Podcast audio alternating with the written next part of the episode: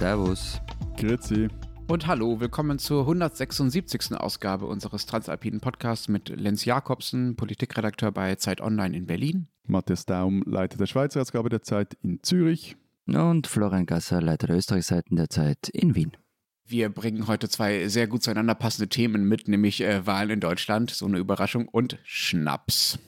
Wenn Sie uns dazu oder zu anderen Themen was schreiben wollen, an alpen.zeit.de. Schnaps können Sie gerne auch an die äh, Redaktion von Zeit Online in Berlin schicken. Askanischer Platz 1, 10963 Berlin. Aber, aber So. wichtig, wichtig, stopp, stopp. Wichtig zu Handen von Lenz Jakobsen persönlich. Oder wie muss man Weil das bei das- euch beschreiben? ja. Nicht, sonst saufen dir das die, die Jungen bei euch in der Redaktion alle weg. Ich erzähle euch später noch, warum ich keine Schnapsversorgungsprobleme habe. Vorab aber noch eine kleine Korrektur. Wir haben natürlich wieder massive Fehler eingebaut in die letzte Sendung. Wir Ja, haben, nicht wir. Ja, doch, wir. Wart mal ab. Also, ich habe Gerd Fröbe vergessen, der natürlich auch noch ein deutscher Bond-Bösewicht war. Und, äh, lieber Florian, sowohl in Deutschland als auch in Österreich gab oder gibt es auch diese Ticketing-Apps, von denen Matthias letztes Mal erzählt hat, mit denen man also die genaue ähm, Fahrtstrecke messen kann und auch nur dafür bezahlt. Die sind aber teilweise entweder gescheitert, also haben sich nicht durchgesetzt, oder sie gibt es nur in bestimmten Städten oder sie gibt es nicht mehr. Weswegen ich, äh, sagen wir mal, ähm, den Fehler eingestehe, es aber nur halb schlimm finde. Redet jetzt euch beide nicht raus. Ich mit der weißen Weste frage dich jetzt, lieber Lenz. Hast du denn am Sonntagabend jetzt dein Demokratiefeuerwerk gezündet, von dem du in der vergangenen Sendung so geschwärmt hast? Ja, hätte ich gerne, aber äh, wie ihr wisst, äh, und wie die Hörer wahrscheinlich auch wissen, ähm, habe ich aus beruflichen Gründen an Wahltagen ja immer hardcore viel zu tun. Deswegen äh, bin ich leider nicht zum Zündeln gekommen. Aber ich habe am Vormittag, als ich noch nicht in der Redaktion war ähm, und mich noch nicht auf Wahlpartys rumgetrieben habe, Bekannte auf dem Spielplatz getroffen, also andere Eltern, die kamen gerade vom Wahllokal und äh, sind aber wieder weggegangen, weil ihnen die Schlange zu lang war und sie einfach nicht drangekommen sind. Da habe ich mich äh, eigentlich noch gefreut, weil ich dachte, ach, ist ja nett, wenn die Schlangen so lang sind, spricht ja für hohe Wahlbeteiligung und super, vielleicht doch Feiertag der Demokratie, trotz der vielen Brieffehler. Aber als ich dann später gehört habe, was in Berlin so los war, wir kommen dazu äh, später ja noch, habe ich mich nicht mehr so ganz gefreut und war dann eher erleichtert, dass ich Briefwahl gemacht hatte und mich nicht eingereiht habe. Ich muss ja gestehen, ich habe mich am Sonntagabend echt gelangweilt. Also ich bin ja alt genug, um mich an, an 98 zu erinnern. Also Gerd Schröder reitet ein als großer Sieger mit Triumphgeheul und viel Testosteron natürlich. 2005 der Regierungswechsel, es war, war nicht mehr so ganz so arg, aber schon etwas anders. Und irgendwie bei dieser Wahl, es war ja so dieses Gefühl, jetzt kommt ein Umbruch, ein Aufbruch. Und ehrlich gesagt, so am Sonntagabend hatte ich das Gefühl überhaupt nicht. Also richtig aufregend war es nicht für mich. Ja, das stimmt. Es war äh, keine tolle Show, aber ähm, Florian, ich hätte dir zugetraut, dass du ähm, hinter diese Oberflächlichkeiten äh, schauen kannst, denn mir geht es ehrlich gesagt äh, ganz anders. 1998 war ja letztlich ein klassischer Regierungswechsel, wie es ihn zumindest in unserer beider Länder immer mal wieder gibt. Also von der einen großen Volkspartei Union wechselt äh, die Regierung zur anderen großen Volkspartei SPD. Ja, auch von FDP zu Grünen, aber ich glaube, das Größere war der wichtigere Wechsel. 2005 äh, war äh, höchstens im Nachhinein wichtig, weil es ja der Beginn der Ära Merkel war. Damals fühlte sich das nicht so spektakulär an, wenn man mal von Also dieser Elefantenrunde, Elefantenrunde. Ja, ja, ja. Hey. wenn man mal von dieser spektakulären Elefantenrunde absieht, in der Gerhard Schröder äh, sich zum, naja, zum Elefanten gemacht hat, kann man glaube ich sagen. Aber ehrlich gesagt, ich finde diese Wahl, ich erinnere mich auch an 98, so jung bin ich ja auch wieder nicht, ähm, ich finde diese Wahl die, die wichtigste, spektakulärste und ähm, dramatischste, ähm, an die ich mich überhaupt erinnern kann, eben weil jetzt Welcher jetzt? so viel... 98 oder jetzt? Nein, diese, die jetzige, die jetzt von diesem Sonntag. Eben weil so viel unklar ist, anders als bei diesen letzten Wahlen. Es ist wirklich alles im Fluss, es ist alles möglich. Also hier ist gerade die mit Abstand mächtigste und stabilste Volkspartei des gesamten Kontinents, kann man glaube ich sagen, ähm, abgestürzt, hat das größte Desaster ihrer Geschichte erlebt. Wir haben das Ende einer Volkspartei-Demokratie erlebt. Wir haben jetzt einen Sechs-Parteien-Staat. Das ist eine dramatische Wende. Von der Frage, wie die nächste Regierung aussieht, was ja noch völlig unklar ist, hängt wahnsinnig viel ab. Also die deutsche Klimapolitik, es hängt aber auch damit, davon ab, wie es mit der EU weitergeht. Und ich weiß nicht, was alles davon abhängt. Also da geht es wirklich um riesige Dinge und es haben sich wirklich geradezu tektonische Dinge verschoben bei dieser Wahl. Und nein, äh, der Wahlkampf war vielleicht etwas merkwürdig und es hat auch n- niemand so dieses Veränderungsbedürfnis der Deutschen für sich nutzen können. Aber trotzdem ist das ein Neuanfang, auch wenn das Land da jetzt offenbar eher reingeschlittert ist, als ihn wirklich zu ergreifen. Du verstehst mich, glaube ich, falsch. Also du, mit allem, was du sagst, hast du recht. Also ich würde sogar noch weiter gehen, dass ähm, äh, mitunter die Zukunft der Europäischen Union davon abhängt, wie die nächste Regierung in Berlin ausschauen wird. Ja. Und es wird jetzt sicher total spannend die nächsten Monate. Aber eben dieser, dieser Paukenschlag am Wahlabend, also der war es halt nicht. Ja, aber was, was mich gewundert hat, aus der Distanz interessiert verfolgt, war dieser, und ich weiß nicht, ob das jetzt ein aufgesetzter oder echter Tatendrang am Wahlabend war. Also plötzlich war da irgendwie von, meine, okay, Zukunftskoalition, alles, jede Koalition ist am Schluss, äh, hat mit der Zukunft zu tun, aber auch so dieses Ran an die Sache, Stimmung, oder zumindest war davon die Redung, so eine Jetzt geht's los Stimmung. Ich dachte mir da schon immer, ey, Freunde, aber ihr hattet doch jetzt gerade Wahlkampf, wieso habt ihr das denn in den vergangenen Wochen nicht gemacht? Also auch etwas Stimmung, etwas irgendwie so ein Aufbruch ausgelöst. Äh, naja, aber, äh, ja, aber das war für mich so etwas strange. Eben, diese Stimmung, die, ich finde, die war einfach nicht da. Also ich habe ähm, Zeit in Zeit Online-Stream geschaut und haben, haben wir beide irgendwann äh, in der Nacht Nacht äh, hin und her geschrieben und dann habe ich wegen dir in diese Elefantenrunde, ich glaube im ZDF oder so geschaltet und Bah, das war schon, also ich bin fast weggedöst dabei. Meinst du diese Runde mit den tatsächlich mit den Parteivorsitzenden ja, in der genau. ARD? Ja. Also ich habe wirklich zittern vor Aufregung davor gesessen. Also ich fand das ich fand das so irre spannend. Also wie Lindner da versucht hat, äh, Baerbock quasi schon in die Koalition mit reinzunehmen und Baerbock gesagt hat, nein, nein, wir wollen mit allen reden und nicht nur mit dir, um es mal so runterzubrechen. Mm. Also da, da sind Dinge passiert, äh, die sonst manchmal Wochen brauchen. Ja, also ich fand das, fand das irre spannend, aber es ist natürlich auch nerdig. Aber weißt du was, Lenz? Ich glaube, das Problem ist, unser lieber Freund hat einfach den ganzen Sonntag vor Bild TV verbracht. Und ich meine, wenn du dann 24 Stunden, ich weiß nicht, wie viele Stunden das waren, von Thomas Gottschalk. Und Heino, und, und Heino. Nein, nein, eben, der Peak war dann Heino zugeschaltet, wenn du quasi das, das, äh, so diese Politikunterhaltung oder nur noch Unterhaltung, die reingezogen hast über Stunden. Dagegen kann die Realität nur verlieren, ja. Ja, da kann nicht, nicht mal Alice Weidel eine Runde aufmischen.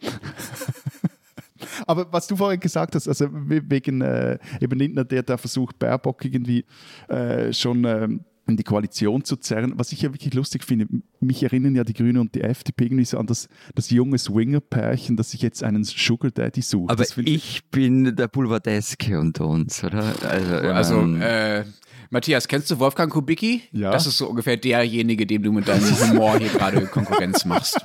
Hey, hey, hey, hey, hey, also Kubicki hat immerhin in Schleswig-Holstein, es war doch der mit Habeck eine, eine funktionierende Jamaika-Koalition gezimmert. Also, ja, Ja, du darfst ja auch bei uns mitmachen. ich sage nur, Matthias. mein Humor könnte eure Zukunft sein. gute Nacht, Deutschland. Oh Gott, oh Gott, oh Gott.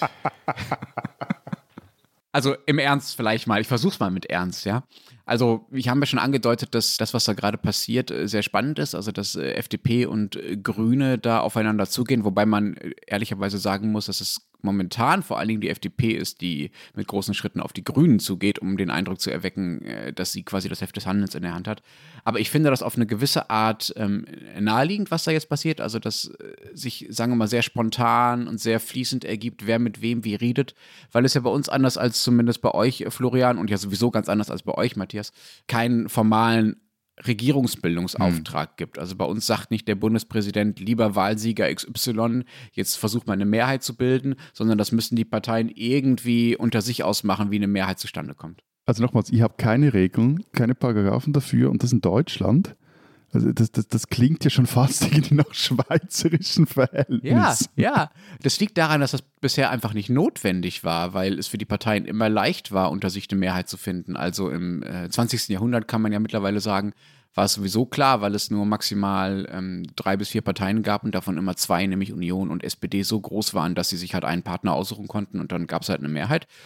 Und ähm, das erste Mal, dass das schwierig wurde, war 2017, als ja dann über Jamaika verhandelt wurde, also über ein Dreierbündnis aus Union, ähm, Grünen und FDP, was dann gescheitert ist und man sich dann auf eine große Koalition zurückziehen musste. Da dauerten die Verhandlungen auch schon viele Monate und ich stelle mich darauf ein, dass das diesmal auch eher länger dauert. Also deswegen ist das, deswegen ist das notwendig. Und was jetzt passiert ist, dass äh, Lindner und vor allen Dingen Habeck, nicht Baerbock, sondern vor allen Dingen Habeck, der jetzt da als auch eher als auch stärkerer Mann gilt, weil Baerbock ja mit ihrem Wahlkampf, sagen wir mal, nicht so viel rausgeholt hat für die Der Grünen. soll ja Vizekanzler werden, oder? Wenn's, äh, falls es klappt. Ja, das ist bisher noch unbestätigt, aber es gibt Medienberichte, die das sagen und ich halte das auch für, für einleuchtend, dass natürlich, wenn die Kanzlerkandidatin äh, im Wahlkampf der Partei äh, nicht viel genutzt hat, dann äh, der Co-Chef danach eher zum Zug kommt. Ähm, jedenfalls Habeck und Lindner versuchen jetzt da so eine Art Modernisierungskern einer neuen Koalition zu schmieden.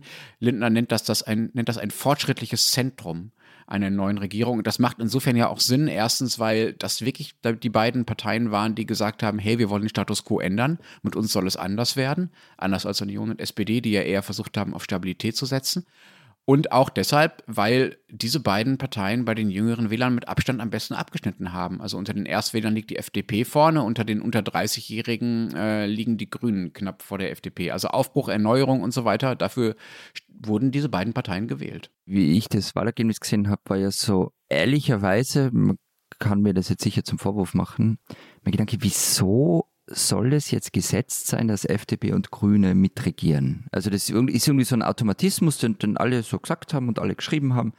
Das sei jetzt klar. Aber also der gelernte Österreicher in mir hat sich gedacht, wieso? Geht sich doch super große Koalition aus. Breite Mehrheit, ähm, alles dabei. Aber also irgendwie ist es auszuschließen, oder? Oh Gott, oh Gott, oh Gott, oh Gott. Ja, also ähm, es gibt ja Umfragen dazu, okay. welche Koalitionen wie beliebt sind. Also erstmal ist keine Koalition besonders beliebt, was aber, glaube ich, noch daran liegt, dass die Deutschen nicht daran gewöhnt sind, äh, dass es halt irgendeine Art von Koalition gibt, die sie sich nicht unbedingt wünschen. Also die klassischen Koalitionen Rot-Grün oder Schwarz-Gelb haben mhm. ja keine Mehrheit. So, ich glaube, die große Koalition wollen vielleicht noch so 10 Prozent ungefähr. Das ist also wirklich sehr, sehr, sehr, sehr unbeliebt. Die SPD liegt vorne, die Union wird immer lieber versuchen, Jamaika zu machen, als äh, weil sie dann den Kanzler stellen kann, als sich in eine Junior-Koalition, also als Juniorpartner in eine große Koalition mit Olaf Scholz zu begeben. Ich habe aber, das sage ich dazu, eine Außenseiterwette laufen seit März diesen Jahres mit 20 Euro auf eine GroKo an Ostern. Also wenn alles, alles reißt, wenn Jamaika nicht klappt und die Ampel nicht klappt, äh, das ist eher defetistisch gemeint. Ne? Ich will das nicht und ich glaube nicht wirklich daran, dann äh, würde das passieren. Das wäre das Schlimmste, was passieren Aber könnte. Die Wette ist auch terminiert. Also es muss bis Ostern dauern. Nein, nein. Okay, Ach so. Gut. Ja, es ist so ein bisschen so eine Scherzwette, aber ja, äh, das ist das ist. Und das ist die Quote für die Wette? Äh, wir haben damals ohne Quoten gewettet, aber ich habe jetzt äh, äh, auf diese Frage hin, Matthias, äh, kurz gegoogelt ähm, und die Quote für Ampel übrigens liegt bei 1,28, also sehr sehr niedrig.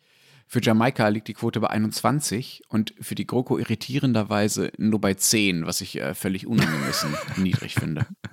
Also, aber irgendwie scheinen mir eure Statistiken nach diesem Wahlsonntag auch etwas verwirrt. Das kommt von B-Win, das ist also eine österreichische Statistik, lieber Florian. Voila! Ja, aber da haben wir es, die Österreicher bei B-Win.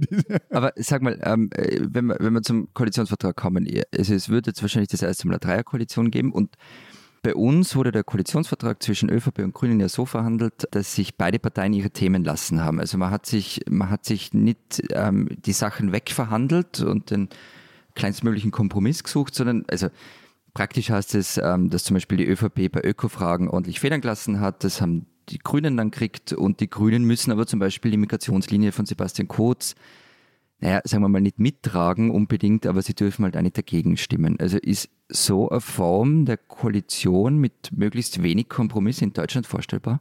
Ja, ich würde dazu gerne zwei Sachen sagen. Das eine ist, ja, das ist denkbar. Der SPD-Generalsekretär Lars Kingenbeil hat das für eine Ampelkoalition auch schon angedeutet, als er gesagt hat, man könnte es doch so machen, dass die Grünen das Klima kriegen, die FDP die Digitalisierung und die SPD die Solidarität. Solidarität ist das neue Schlagwort äh, der Sozialdemokraten für mhm. sozial und äh, ja, soziale Gerechtigkeitspolitik, kann man glaube ich sagen.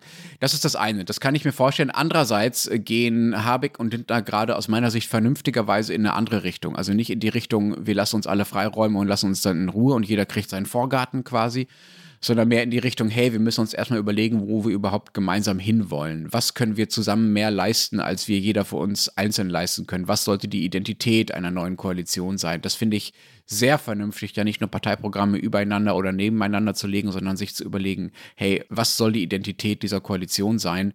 Äh, was, äh, was macht uns aus, was über die einzelnen Parteien hinausgeht? Denn sonst hat man da jahrelang ein Gezerre. Es ist ja nicht so, dass äh, eure Koalition, äh, Florian, eine wunderbare äh, gemeinsame Idee von Zukunft ausstrahlt. Also, nein, eh nicht. Nein, nein, aber es ist zumindest einmal eine neue Form einer Koalition. Ja, das also stimmt. Das aber ich schon, glaube, da geht noch mehr und ich hoffe, dass, das, mhm. dass es in diese Richtung geht. Aber, aber nur, nur das, das habe ich schon richtig verstanden. Laschet hat das, das ähnlich auch wie Klingbeil gemeint in der großen Runde, wo er gesagt hat, ja, die bringen mal die einen, was sie wollen, die anderen, was die wollen und dann schauen wir mal, wie, ob es dann so ausgeht. Das genau. Alle, ich meine, also die Grünen haben natürlich gemessen an ihrem Anspruch verloren, aber sie haben natürlich gewonnen. Die sind bei fast 15 Prozent. Äh, sie sind drittstärkste Partei. Natürlich wird es eine grünen bestimmte Klimapolitik geben im Großen und Ganzen. Das geht halt nur nicht ohne Finanzpolitik, mhm. aber das führt jetzt zu sehr in die Details. Was mir aufgefallen ist, ähm, vielleicht noch etwas Grundsätzliches, ist, wie krass jetzt bei diesen Wahlen in Deutschland die Generationen geteilt sind. Ja, und mir ist aufgefallen, dass die das so verwundert hat. Mit dem hast du mir am Sonntagabend schon genervt. Das ist doch überall so oder so ähnlich.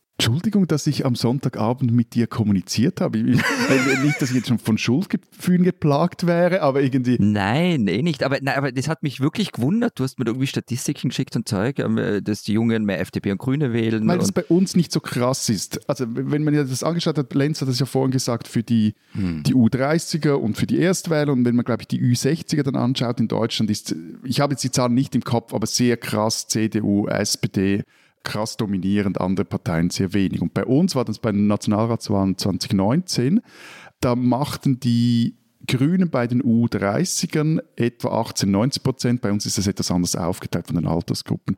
Bei den 55 bis 74-Jährigen waren es dann aber immer noch 12 Prozent. Also 18, 19 Prozent zu 12 Prozent. Das ist nicht so ein krasser Unterschied. Und erst dann bei den Ü75ern kippen sie dann weg auf 6 Prozent. Ja, eure Jugend ist halt auch nicht die Zukunft, oder? Ja gut, aber es sind 18, 19 Prozent, das sind mehr als jetzt die Grünen im Schnitt in Deutschland gemacht. Und, und da musst du da noch ja, dazu ja. rechnen, dass die SP bei uns auf einem eigentlich grünen Ökokurs ist und da gibt es auch noch die Grünliberalen, die zumindest in umweltpolitischen Fragen sehr eine hohe Decke... Ja, aber dann ist es ja doch eh wieder so wie bei uns allen. Nein, es ist, es ist, also, es ist einfach viel weniger ausgeprägt, also so krass, aber lassen wir das. Ja, es gibt ja auch nicht das eine Jugendvotum. Ne? Also in Ostdeutschland zum Beispiel war die AfD sehr stark.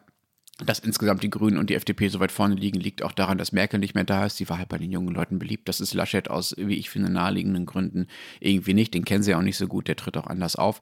Aber gut, was mich ehrlich gesagt am meisten an der Reaktion darauf dann gestört hat, dass äh, FDP und Grüne bei den Jungen vorne liegen. Dass die Grünen vorne liegen, damit, äh, das scheint die Öffentlichkeit gewissermaßen erwartet zu haben, dass die FDP gerade bei den Erstwählern vorne liegt, das scheint sie überrascht, überrascht zu haben. Das hat bei manchen zu so einem, wie ich finde, wirklich sehr, sehr schlimmen Ton von, wie könnt ihr bloß äh, Verwunderung geführt. Ne? So nach dem Motto, äh, Generation Greta, ihr habt eure Truppen nicht im Griff.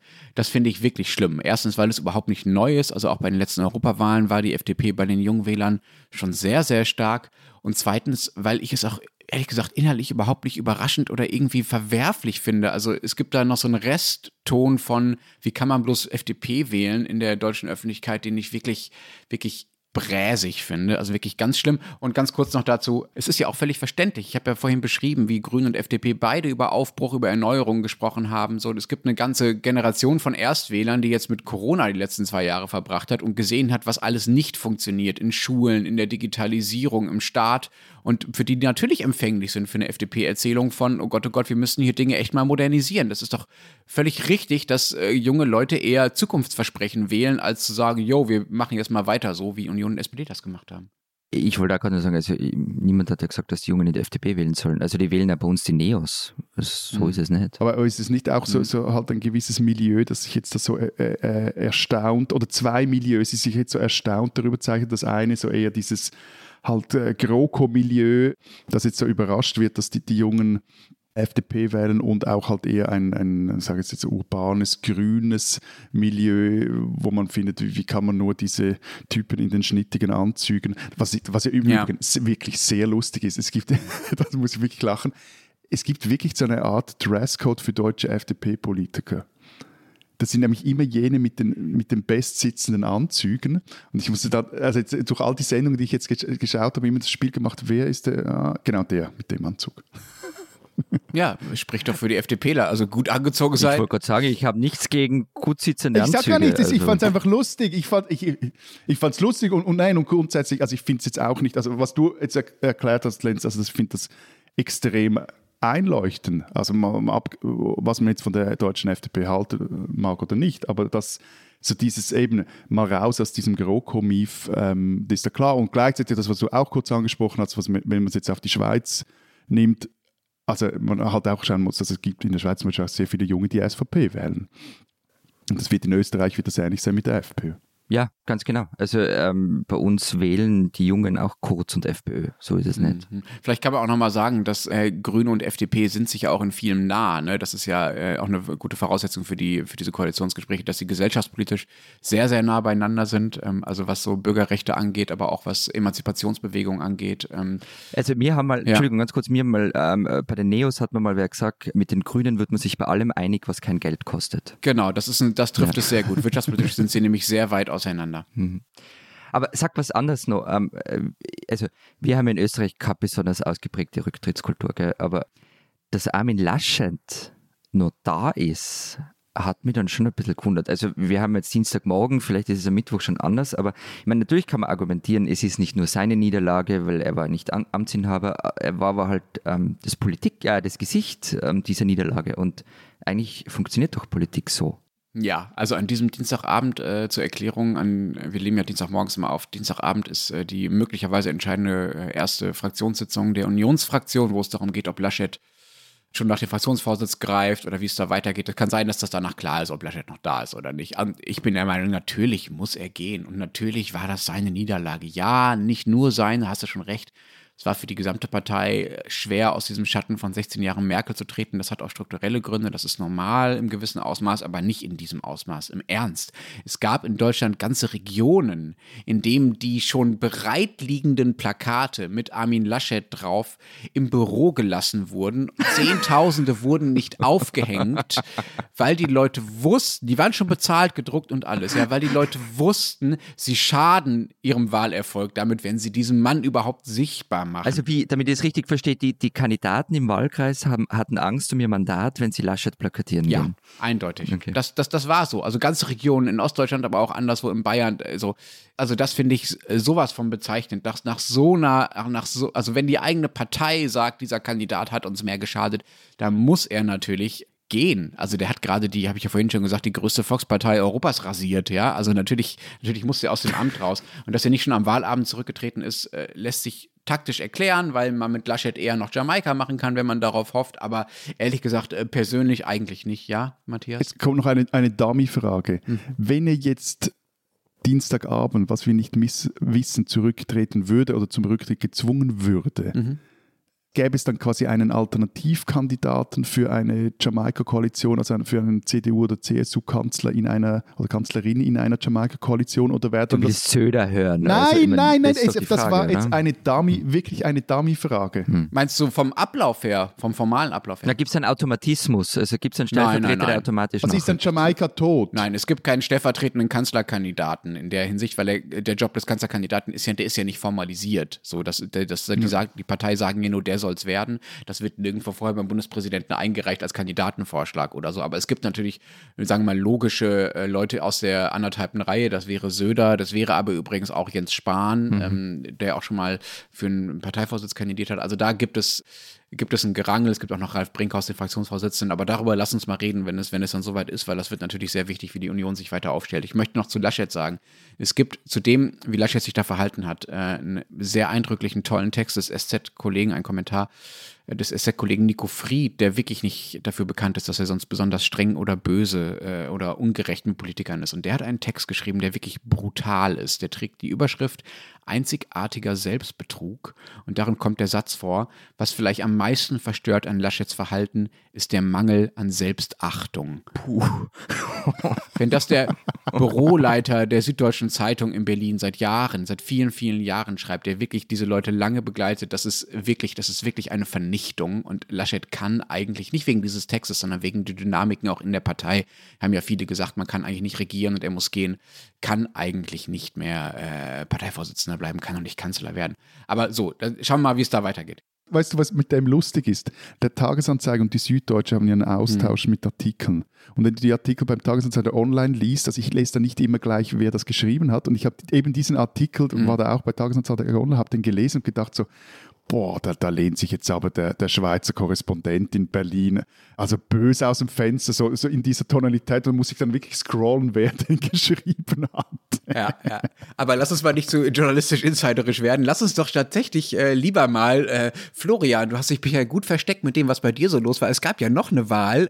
Du hattest das Glück, dass das im Windschatten der, ähm, der deutschen Bundestagswahl äh, stattgefunden hat. Und eigentlich ähm, äh, würde mich das ja auch nicht interessieren, was da so los war. Aber in diesem Fall dann doch. Willst du selber erzählen, worum es geht? Ja, also immer die Fallhöhe ist natürlich andere wie bei euch. Aber es gab einerseits Landtagswahlen in Oberösterreich. Die interessieren euch vermutlich wenig kurz zusammengefasst, äh, dort regiert die ÖVP und bei den letzten Wahlen 2015, das war während der Flüchtlingskrise, hat die Partei das schlechteste Ergebnis ihrer Geschichte gehabt. Jetzt, sechs Jahre später, könnte man sagen, mit dem Aushängeschild wie Sebastian Kurz, man ist auf einem Erfolgskurs seit Jahren, sollte eigentlich mehr drin sein, aber so richtig hat es dann doch nicht gezündet. Man ist auf 38 Prozent gelandet, ist natürlich viel und die Partei ist mit Abstand auf Platz 1, aber man hat eigentlich mehr erwartet.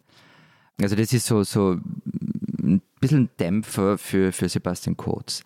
Ist aber nur etwas anderes passiert in Oberösterreich. Da gab es nämlich eine oder gibt es eine Kleinpartei, die vor wenigen Monaten noch gar nicht existiert hat. Und die hat mit 4% den Einzug in den Landtag geschafft. Sie nennt sich MFG. Menschen, Freiheit, Grundrechte.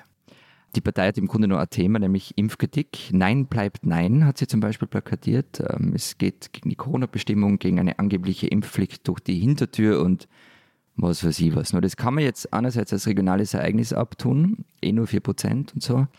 Aber ich finde halt schon, dass eben dieser, dieser kleine Erfolg der MFG zeigt, dass in der Gesellschaft ordentlich was ins Rutschen geraten ist. Ja, aber das meinte ich nicht, Florian. Was? Ich meinte das, was in der Steiermark war. Also in Graz, ja, ja. Ähm, äh, genau, also Graz ist. Äh, Matthias? Man kann es nicht erkennen, Matthias. Es, ist, es könnte alles sein. Also Graz ist die zweitgrößte Stadt Österreichs und ähm, da ist ein neuer Gemeinderat gewählt worden. Und ähm, ja, dort ist etwas passiert, was ich mir nicht hätte vorstellen können. Das erzähle ich euch aber gleich. Diese Österreicherin sollten Sie kennen. Elke K. ist Kommunistin, Stadträtin und aller Voraussicht nach nächste Bürgermeisterin von Graz, der zweitgrößten Stadt Österreichs.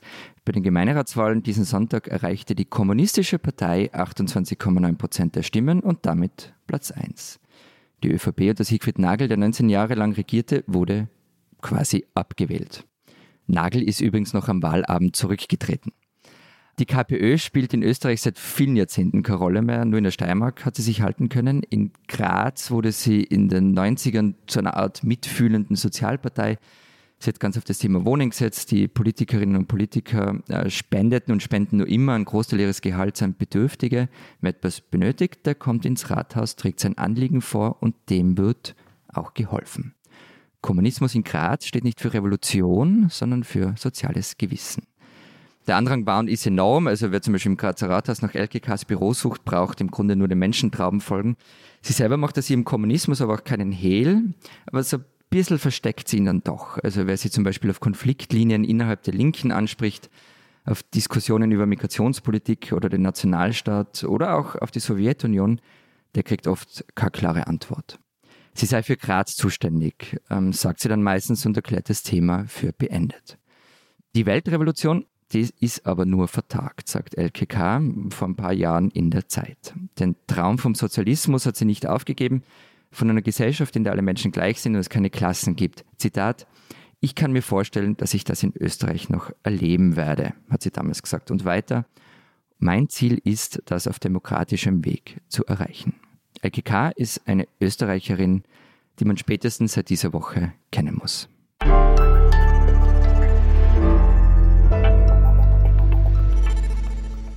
Wenn man sich so überlegt, was kann der Lenz nach einem anstrengenden Wahlsonntag am besten brauchen? Es gab eigentlich nur eine Antwort. Nein, das stimmt nicht. Mein Themenvorschlag war, ähm, dass wir über Niederlagen in unseren Ländern sprechen und den Umgang damit. Ähm, deine Antwort, Matthias, war, das ist viel zu theoretisch und verkopft. Und du hast dann eher so was Praktisches vorgeschlagen und deshalb reden wir über Schnaps. Ja, finde ich super. Finde ich, also bin ich euch sehr, sehr dankbar für. Ist mir lieber als Überlegungen zu Niederlagen. Man könnte übrigens auch über Siege reden, Florian, das nur nebenbei. Also da äh, leichter. Er ist Österreicher, er kann nicht anders. Viel zu langweilig, viel zu langweilig. Leichter Halb-Leer-Einschlag bei dir wieder. Aber äh, ja, ich muss gestehen, ich habe auch den Wahlabend ganz am Ende dann äh, mit einem äh, extra starken Negroni ausklingen lassen, aber das zählt natürlich nicht als Schnaps. Wobei äh, Florian und ich waren uns ja in der, in der Vorbereitung, bei der wir dich ja etwas in Ruhe gelassen haben zuerst, weil du dich ja mental auf dieses große Ereignis vorbereiten musstest. wir gerieten uns schon in der Vorbereitung in die Haare, weil Florian behauptet hat, Zeug sei Schnaps, kein Schnaps, von dem ich behauptet habe, es sei Schnaps und überhaupt es irgendwie, du machtest es kompliziert, recht unnötig. Nein, ich habe es nicht kompliziert gemacht. Du Doch. hast nur angefangen, äh, über Absinth zu reden und ich habe dann gesagt, das sei gar kein Schnaps, sondern halt eine Spirituose. Ich bin allerdings mittlerweile draufgekommen, nach intensiver fünfminütiger Google-Recherche, dass die Grenzen fließend sind. Ich bleibe aber dabei. Für mich ist Schn- haha. ich bleibe dabei. Also für mich ist Schnaps halt alles, was irgendwie aus Obst oder Beeren gebrannt wird. Äh, Ich habe aber ehrlicherweise also keine, keine, keine riesigen Emotionen da dazu. Ähm, aber Matthias scheint es total wichtig zu sein und er hat ein großes Mitteilungsbedürfnis. Weißt du, so, so, so innerhalb von einer Minute von, hey, der hat ein gutes Thema vorgeschlagen, darum bist du, bäh, jetzt er mal.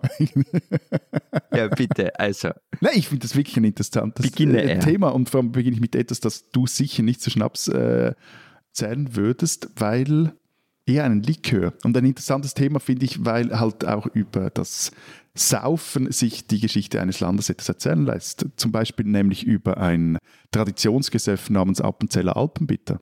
Das ist ein, wie der Name halbwegs sagt, Magenbitter, wurde 1902 erstmals von einem Emil Ebneter, einem Hofbrenner, produziert und sollte, oder wurde damals, das stand noch lange auf den Etiketten, war ärztlich empfohlen bei, vielleicht ist das für dich was, ähm, Lenz, Appetitlosigkeit, Verdauungsstörungen, Magenerkältungen, was immer das ist, Verschleimung, unangenehme Empfindungen im Magen und Darm, sowie, aber ich glaube, das ist, trifft jetzt sehr für dich zu, Lenz, als allgemein anregender und erwärmender Likör. Interessant ist, dass mit diesem Alpenbitter dann am- der, der Herr Ebneter, den er, glaube ich, zusammen mit einem Onkel oder Cousin, dass er die Firma aufbaute, eine Appenzeller Tradition auf, nämlich jene der Heilkräuter. Ne, Dort in den Hügeln von Appenzell wimmelt es ja von Naturdoktoren und Heilern und anderen Quacksalbern. Und der, also der Ebneter, der arbeitet dabei auch mit verschiedenen Klöstern zusammen, die für ihre Kenntnisse, so ist es nachzulesen, über Kräuter bekannt waren. Und Was ist da nun äh, für Zeugs drin, was ihn so besonders äh, heilsam und anregend und wärmend macht? Also außer Alkohol? Äh, äh, unter anderem Enzianwurzel, Wacholder, Anis und Pfefferminzblätter und natürlich viel Geheimniskrämerei. Weil das genaue Rezept kennen anscheinend nur zwei Personen, beide aus den Gründerfamilien, Kölberner, genau das war die andere Familie, und äh, Ebneter.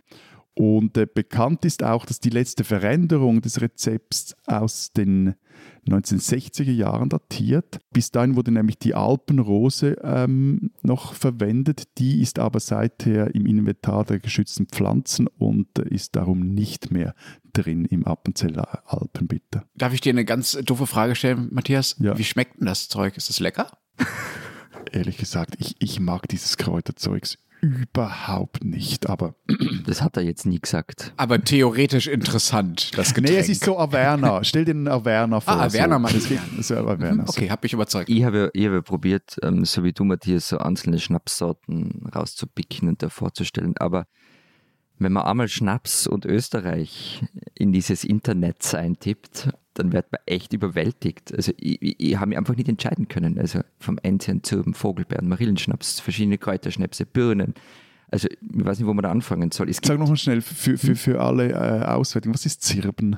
Das klären wir nachher nochmal gesondert. Du hast einmal einen Zirbenschnaps von mir gekriegt. Ja, ja, eben, genau. aber ich, ich habe es vergessen. Ähm, nein, aber, Aber er nur so, und, und in Tirol gibt es zum Beispiel eigene Schnapswanderungen durchs Unterland des außer Fern- und Osttirol. Also ich habe schon Probleme, mir vorzustellen, wie man eine Weinwanderung durch Niederösterreich halbwegs überleben kann, aber wie man aus einer Schnapswanderung wieder heil rauskommt. Oh, ich könnte jetzt wunderbar von meiner Cha-Cha-Cha-Tour durch Georgien erzählen, aber das äh, spare ich mir für eine andere Folge auf. Na, und es gibt dann halt, also eh, wahrscheinlich eh wie bei euch, Matthias, ähm, überall so regionale Schnäpse. In der Steiermark im Vulkanland habe ich viel gefunden.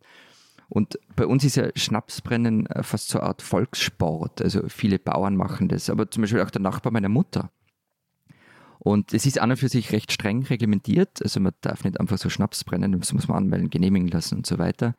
Aber davon lassen sich halt nicht alle ähm, sonderlich beeindrucken. Ich habe mal, ist jetzt schon einige Zeit her, gelesen, dass in der Steiermark ein Fünftel aller Betriebe mehr oder weniger schwarz brennt. Also entweder gar nicht angemeldet, das werden die wenigsten sein, oder halt viel mehr als genehmigt war. Ja, das gäbe es bei uns natürlich nicht, lieber Florian. Das, das ist ja nein, nein, nein, keine Chance. Nein, nein, nein. Also hier gibt es wirklich ein sehr rigides und sehr äh, fein ausdefiniertes äh, Brennrecht, das grob gesagt so funktioniert. Nur Bei diejenigen. Sowas habt aber wie eine Regierung zustande kommt und wer da die Regierungsbildung hat, das ist nicht geregelt. Ja, äh, die wichtigen Dinge gehen halt vor.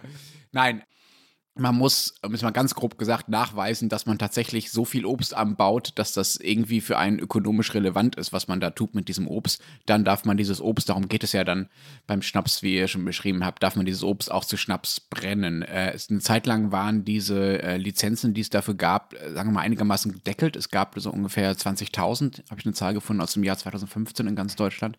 Mittlerweile wurde das ein bisschen flexibilisiert, aber es ist immer noch, äh, so eine Brennlizenz ist immer noch ein großes Privileg, da kommt man nicht einfach so dran und ähm, Schwarzbrennen ist, sagen wir mal, äh, verboten und zumindest nicht so Usus wie bei euch. Nein, es ist ja nicht Usus und es ist bei uns schon auch verboten und es wird auch gestraft, so ist es nicht. Ja, hast du nicht gesagt, ein Fünftel ja. macht das ohne Lizenz? Also, äh, Nein, nicht ohne Lizenz, oder sie machen mehr oder anders. Ah, so, okay. so, ja, ja, wenn da plötzlich drei Tonnen zusätzliche ja. Zwetschgen angeliefert werden. Jedenfalls, jetzt lass mich mal kurz ausreden. Ähm, ja, Entschuldigung. Ich habe nämlich in Sachen Brennlizenz äh, in Anlehnung an unser Quartett letzte Woche hier den absoluten äh, Supertrumpf zu ziehen. Gerd Fröbe. Nein, mein Schwiegervater. Und das ist nicht Gerd Fröbe. ich habe durch, ähm, man würde vielleicht äh, bei den Habsburgern sagen, geschickte Heiratspolitik äh, eine Brennlizenz äh, in meine Familie hinein, hinein erworben, sozusagen. Und jedes Mal, wenn ich meinen äh, Schwiegervater, also meine Schwiegereltern besuche äh, in Franken, äh, darf ich einen neuen Haselnuss oder Marillenschnaps oder was sonstiges probieren. Neuerdings übrigens äh, auch Gin, das ist ja sehr im Mode. Wäre halt noch besser, wenn ich das Zeug auch so vertragen würde. Ne? Werbung. Wie geht es weiter mit der Europäischen Union? Präsidentschaftswahlen in den USA, EU-Parlamentswahlen, geopolitische Krisen und wirtschaftliche Schwierigkeiten. Wir suchen Lösungen für diese Herausforderungen. Am 19. und 20. März auf der digitalen Europakonferenz von Handelsblatt, Die Zeit, Tagesspiegel und Wirtschaftswoche. Über die Zukunft Europas sprechen wir mit Bundeskanzler Olaf Scholz, Wirtschaftsminister Robert Habeck und vielen mehr. Kostenlose Anmeldung unter europe20xx.de. Jetzt weiß ich gar nicht, ob ich jetzt die, den, den, zweiten Schnaps auch noch empfehlen, den zweiten Nachwahlschnaps auch noch empfehlen soll, wenn du das nicht erträgst. Komm, doch. Gut. Doch, bitte. Nochmals ein Gewürzlikör. Irgendwie gibt es so ein Fäbel in der Schweiz für Gewürzlikör. Und zwar einen aus gedörrten Bergkirschen, heißt Bündner Röteli dazu zwei interessante Geschichten, wie ich finde. Erstens, der, der ist unter anderem auch eine Spezialität so in der Region um Davos und den umliegenden Tälern. Punkt war aber, es gibt auch historisch gesehen eigentlich keine Nachweise, dass es dort überhaupt Kirschbäume gab. Und es wird so erklärt, dass das an Handelsrouten lag, also dass da wo es an Handelsrouten lag und dann eben die gedörrten Kirschen dort äh, importiert wurden und daraus dann dieser Röteli gebrannt wurde. Und die zweite Geschichte, die, die, ist, äh, die ist eigentlich ähnlich wie Lenz geschickte Heiratspolitik, nur noch etwas rauer oder etwas ländlicher noch geprägt. Nämlich an Silvester zogen junge Buben mit, äh, nicht Buben, junge junge Männer, so mit äh, Laternen jeweils vom Bauernhof zu Hof und bekamen dort ein Glas Röteli. Den Röteli, den hatten die ledigen Frauen zusammen mit ihren Müttern selbst gebrannt oder hergestellt. Und je weiter hinten diese äh, jungen Männer dann in den Bündner Bergen im Tal ankamen, desto mehr Röteli hatten sie also schon getrunken und desto schöner wurden die Bauerstöchter. Gebitte. Wart schnell! Das ist jetzt nicht Wolfgang von mir, bevor ihr euch jetzt wieder.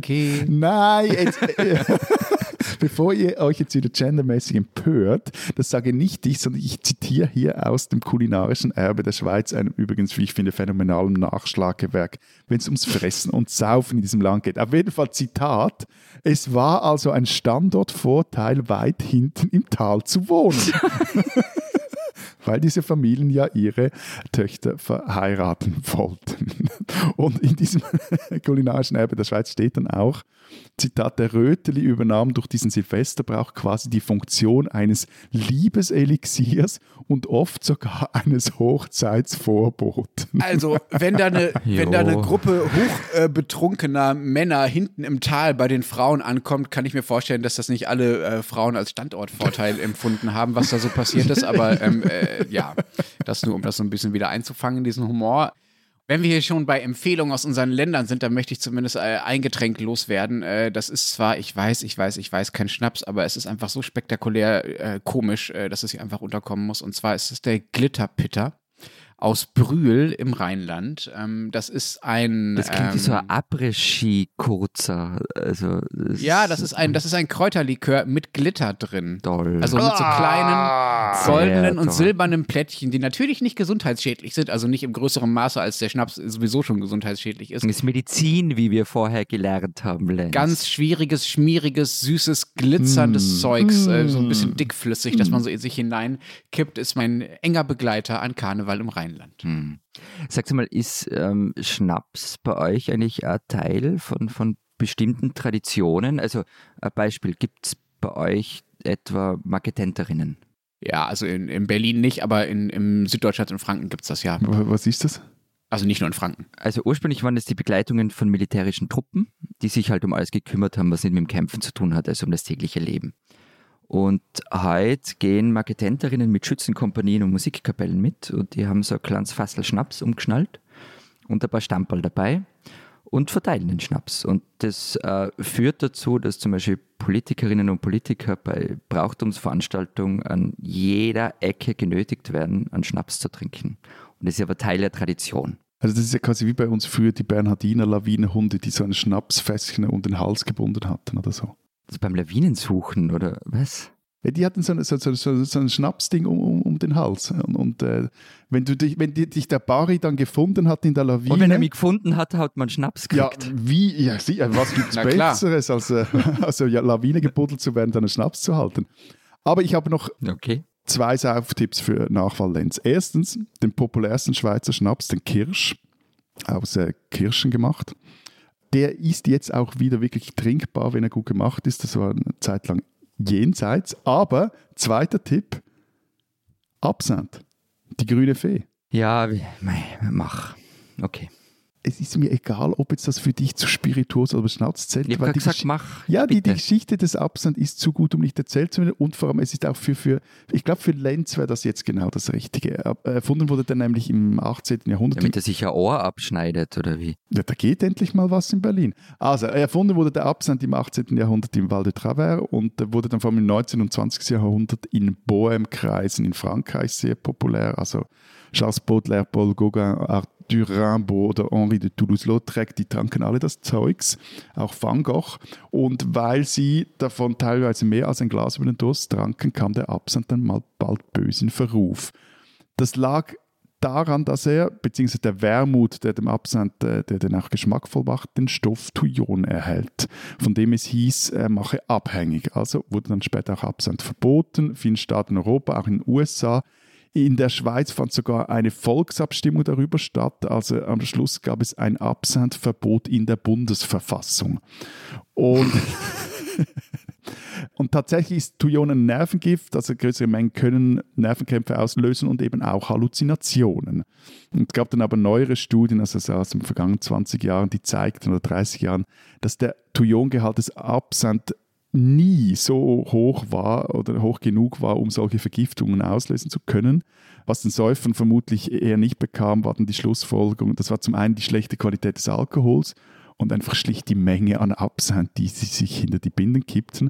Und seit äh, 2005, glaube ich, ist jetzt Absand in der Schweiz auch wieder legal. Ja, verboten war er ja bei uns auch und in der EU überhaupt, aber ist halt schon länger äh, wieder erlaubt. Was, was, was wir jetzt so gar nicht geredet haben, ist, ob ihr eigentlich, also du hast schon gesagt, den Kräuterschnaps magst nicht, aber mögt ihr sonst Schnaps? Trinkt sie denn? Ich mag äh, tatsächlich so Kräuterkrams äh, nach dem Essen äh, sehr gerne ähm, und ich ähm, mag äh, Schnaps als Bestandteil von Longdrinks, aber so pur ansonsten kaum. Na, ich, ich mag äh, alles, das möglichst klar ist und äh, ja, so, so, so gewisse Whisky und Bourbon, aber nicht das Zeug, das nach Rauch riecht und schmeckt. Das Mhm. finde ich fein. Ich, ich habe mal mit meinem Cousin in einer WG gewohnt. Das war jetzt Ähm, einfach ein Übergang. Ja, ja, damit ich euch mal was clever. erzählen kann. Weil da hat es nämlich immer selbstgebrannten Schnaps gegeben. Ähm, und das war im Grunde Medizin. Also das ist so weit gegangen, dass wir uns bei Erkältungen den Rücken damit eingerieben haben und zwischendurch einen Schluck genommen haben. Und dann haben wir einmal Schnapssuppe gemacht, ähm, nach einem alten Familienrezept. Zutaten sind so im Großen und Ganzen Butter, Milch, Honig und Schnaps. Alles kompliziert und vor allem hier die Bitte nicht nachmachen. Wirklich keine Empfehlung. Zitat dazu, also entweder bist du am nächsten Tag gesund oder richtig krank, hat es und Zusatz, Herzprobleme solltest du keine haben. Und hat's geholfen? Wie ging es dir danach? Äh, Sagen wir mal so, von der rein medizinischen Wirkung äh, bin ich nicht vollends überzeugt worden. Auch davon können Sie Videos und Fotos an alpen.zeit.de schicken.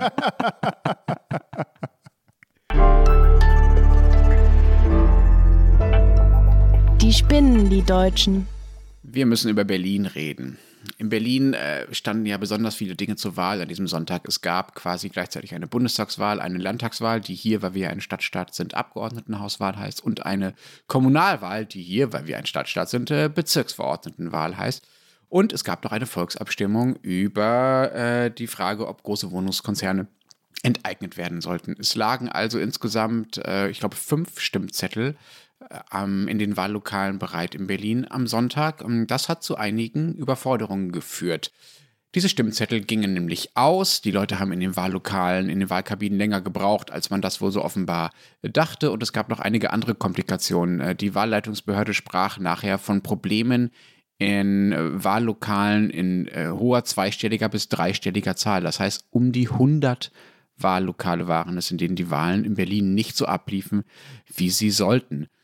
So, was machten die Leute also? Diese Wahlhelfer sind hier alle, alle Freiwillige. Die haben zum Beispiel so Dinge gemacht, wie äh, auf dem Fahrrad loszufahren, um noch irgendwo anders neue Wahlzettel zu besorgen, weil ihnen die Wahlzettel ausgegangen sind. Dann standen sie manchmal bei irgendwelchen Pförtnern, von denen es hieß, ja, die sollen angeblich noch Wahlzettel haben. Dann gab es dann aber irgendwie doch keine. Währenddessen verlängerten sich die Schlangen in den Wahllokalen äh, selbst. Dann gab es improvisierte Kabinen, weil in den meisten Wahllokalen nur zwei Kabinen vorgesehen waren. Wenn man aber da drin zehn Minuten steht, um erstmal zu gucken, wer eigentlich diese Kandidaten sind diese fünf Zettel zu sortieren, die man da kriegt, Matthias, wir sprachen darüber, dass das ein Vorteil der Briefwahl ist, dass man das zu Hause machen kann dann dauert das alles länger und diese Wahlkabinen reichen nicht aus. Weswegen es wunderbare Bilder davon gibt, wie äh, Wahlhelfer auf der Straße rumlaufen und irgendwelche Bananen und Umzugskisten, leere natürlich, suchen und äh, daraus äh, mit ein bisschen Klebeband einfach neue Wahlkabinen basteln, damit es vielleicht ein bisschen schneller geht. Aus, auf eigene Faust. Ne? Also da war niemand, der das für sie gemacht hat.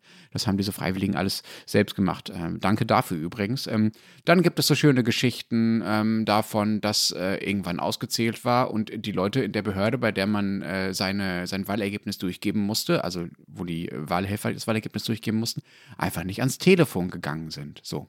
Aus all diesen Gründen wurden die Schlangen vor den Wahllokalen immer länger. Es gab etliche Wahllokale, in denen teilweise bis 19.30 Uhr gewählt wurde. Normalerweise ist hier um 18 Uhr Schluss. Das heißt, da wurde gewählt, während die ersten Hochrechnungen, die ja bei uns sehr nah an den Ergebnissen sind und schon bekannt waren und während schon ausgezählt wurde. Das ist eigentlich äh, verboten. Das darf man nicht. Weswegen äh, es jetzt äh, ernsthaft Überlegungen gibt, ob diese Wahl äh, in Berlin irgendwie anfechtbar ist. Mal gucken, was daraus wird. Aber jetzt schauen wir erstmal darauf, wie die Leute darauf reagieren, die dafür verantwortlich sind, nämlich die Wahlleiterin Petra Michaelis. Was sagt sie also sinngemäß äh, zu diesem Problem bei der Wahl? Hm, weiß ich jetzt auch nicht so genau, woran das lag. Kann ich mir auch nicht erklären. Wir waren eigentlich irgendwie gut vorbereitet und äh, kann ich, weiß ich nicht, wie es zu diesen Pannen kommen konnte äh, und äh, warum das nicht verhindert wurde. So hätte doch eigentlich alles klappen sollen. Besonders schön war der Satz äh, zu den zu wenigen Stimmzetteln, den es in vielen Wahllokalen gab. Da sagte sie, in der Theorie waren sie vorhanden. Wo sie jetzt gelegen haben, kann ich Ihnen nicht sagen. Und die langen Wartezeiten übrigens, die hätten, sagte sie, noch im Rahmen des Üblichen gelegen. So. Also, dass es schwierig war, war klar. Und es gab auch extra mehr Wahlhilfe, das muss man der Wahlleitung zugutehalten als sonst, sonst wäre das alles noch viel schlimmer geworden. Und ja, man braucht jetzt auch ein bisschen Zeit, um rauszufinden, woran es genau gelegen hat, kann ich alles verstehen.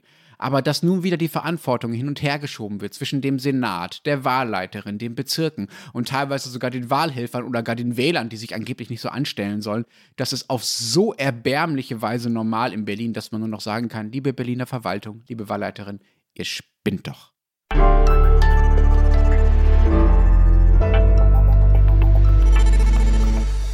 Ich habe das Gefühl, Deutschland ist wirklich parat für eine Zukunftskoalition. Ja, aber das ist Berlin. Das Wir haben noch nicht mal über das Berliner Wahlergebnis geredet. Dazu kommen wir vielleicht ein anderes Mal. Erzählt uns doch lieber mal, was in Österreich und der Schweiz äh, noch so los ist, beziehungsweise was in der Zeit Österreich, Zeit Schweiz so steht. Ich schreibe einen Text darüber, über eine Abstimmung von Ende November. Und zwar stimmen wir dann darüber ab, ob wir dieses Covid-19-Gesetz eigentlich überhaupt äh, wollen. Also was die MFG in Oberösterreich ist, nämlich eine Partei, die gegen all das Corona-Maßnahmenzeugs ist, das sind bei uns oder ist bei uns dieses Referendum und mal schauen, was dabei rauskommt. Und bei uns gibt es ein großes Interview mit dem früheren Gesundheitsminister Rudolf Anschober, der am Anfang des Jahres zurückgetreten ist aus gesundheitlichen Gründen. Und bei uns erzählt er jetzt das erste Mal, was dazu geführt hat, wie es war, Gesundheitsminister in der Jahrhundertpandemie zu sein und wie es ihm geht. Und äh, ich nutze diese Gelegenheit, um darauf hinzuweisen, dass äh, der Schnaps in Georgien natürlich nicht Cha-Cha-Cha heißt, sondern Cha-Cha. Nun ist auch dieser Fehler korrigiert. Wenn Sie wissen wollen, wie es in Deutschland nach der Wahl weitergeht, lesen Sie die Zeit äh, Print oder natürlich Zeit Online. Wir hören uns nächste Woche wieder. Bis dahin sagen wir Vielen Dank. Prost! und Tschüss.